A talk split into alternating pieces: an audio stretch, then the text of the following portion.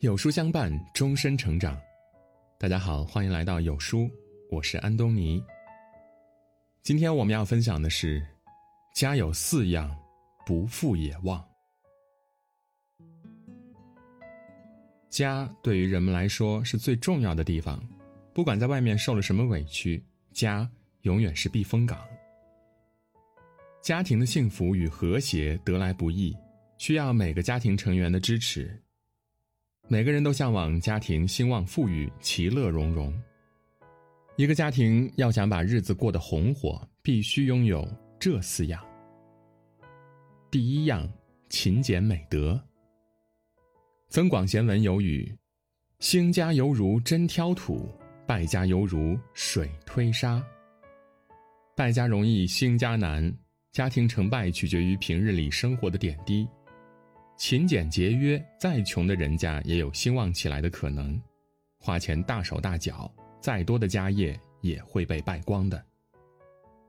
成由勤俭，败由奢。吃过苦的家庭才懂得富裕生活的来之不易。看过这样一则新闻：一个父亲通过自己的生意头脑与努力，总算让家里过上了富裕生活。因为从小家境不好，他的孩子有了钱以后呢，开始买各种贵的东西，弥补他童年损失。父亲对孩子内心有愧，小时候不能提供好的条件，现在忙于生意又疏于照顾他，所以儿子提的要求尽量满足。他的孩子呢，从此不思进取，不仅没有接着上大学，而且越发的游手好闲。过了几年后，父亲的生意出现了问题。本想用来还债的钱，却发现已经被儿子挥霍殆尽了。前人栽树，后人乘凉，家产是父辈辛苦得来的，肆意挥霍只会家产败光。一粥一饭，当思来处不易；半丝半缕，恒念物力维艰。勤俭节约是一种美德，对于一个家来说，更是关乎孩子的教育、父母的养老问题。假设一个家庭吃饭穿衣都成了问题了，这个家庭还会安稳吗？有计划的安排生活，做到张弛有度，一家人齐心协力，才能过好日子。第二样是儿女孝顺。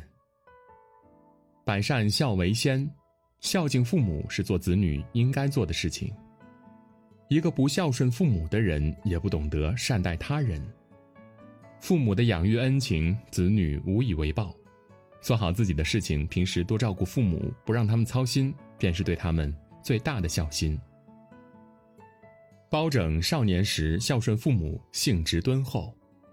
他在二十八岁考中进士，历任平氏、知县等官职。因为父母年老，不愿随他到乡里，包拯便辞掉官职，回家照顾父母。他的孝心受到了当时官吏的称赞。孝敬父母是人生中最重要的事情。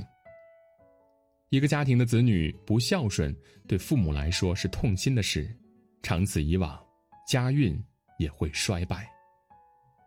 让孝成为一种优良家风，世代相传，父慈子孝，儿孙满堂，这样的家庭注定兴旺。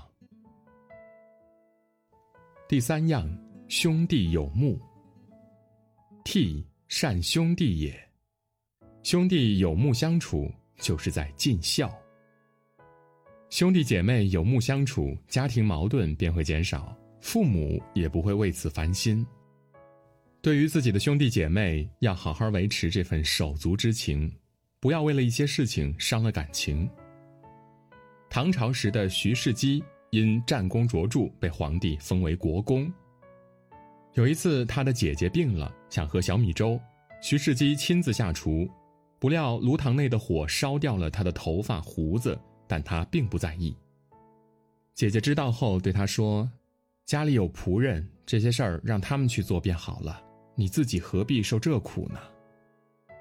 徐世基回答说：“不是没人使唤，而是你我年纪大了，我想为姐姐做点事儿。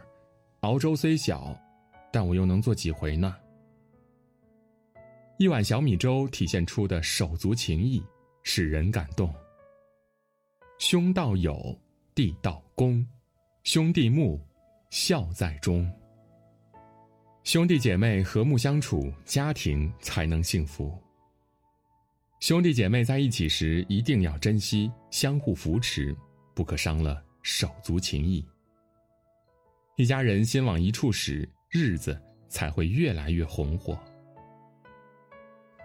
第四样，包容之心。忍一时风平浪静，退一步海阔天空。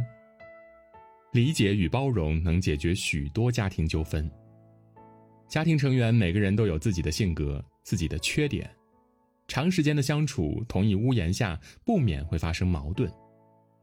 倘若没有一颗包容之心，家人间会彼此受不了。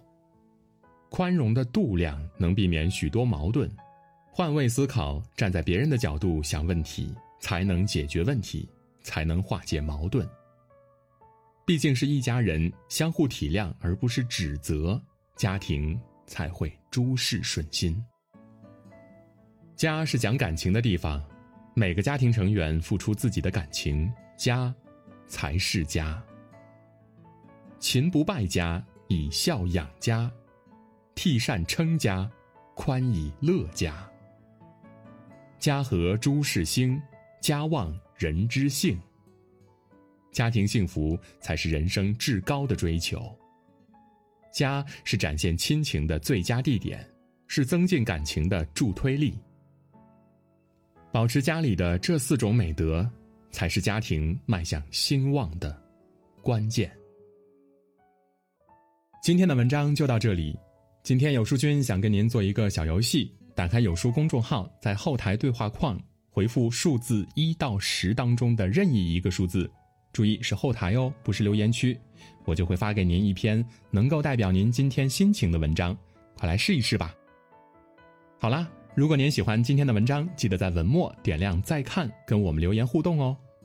另外，长按扫描文末的二维码，在有书公众号菜单免费领取五十二本好书，每天有主播读给你听。明天同一时间，我们不见不散。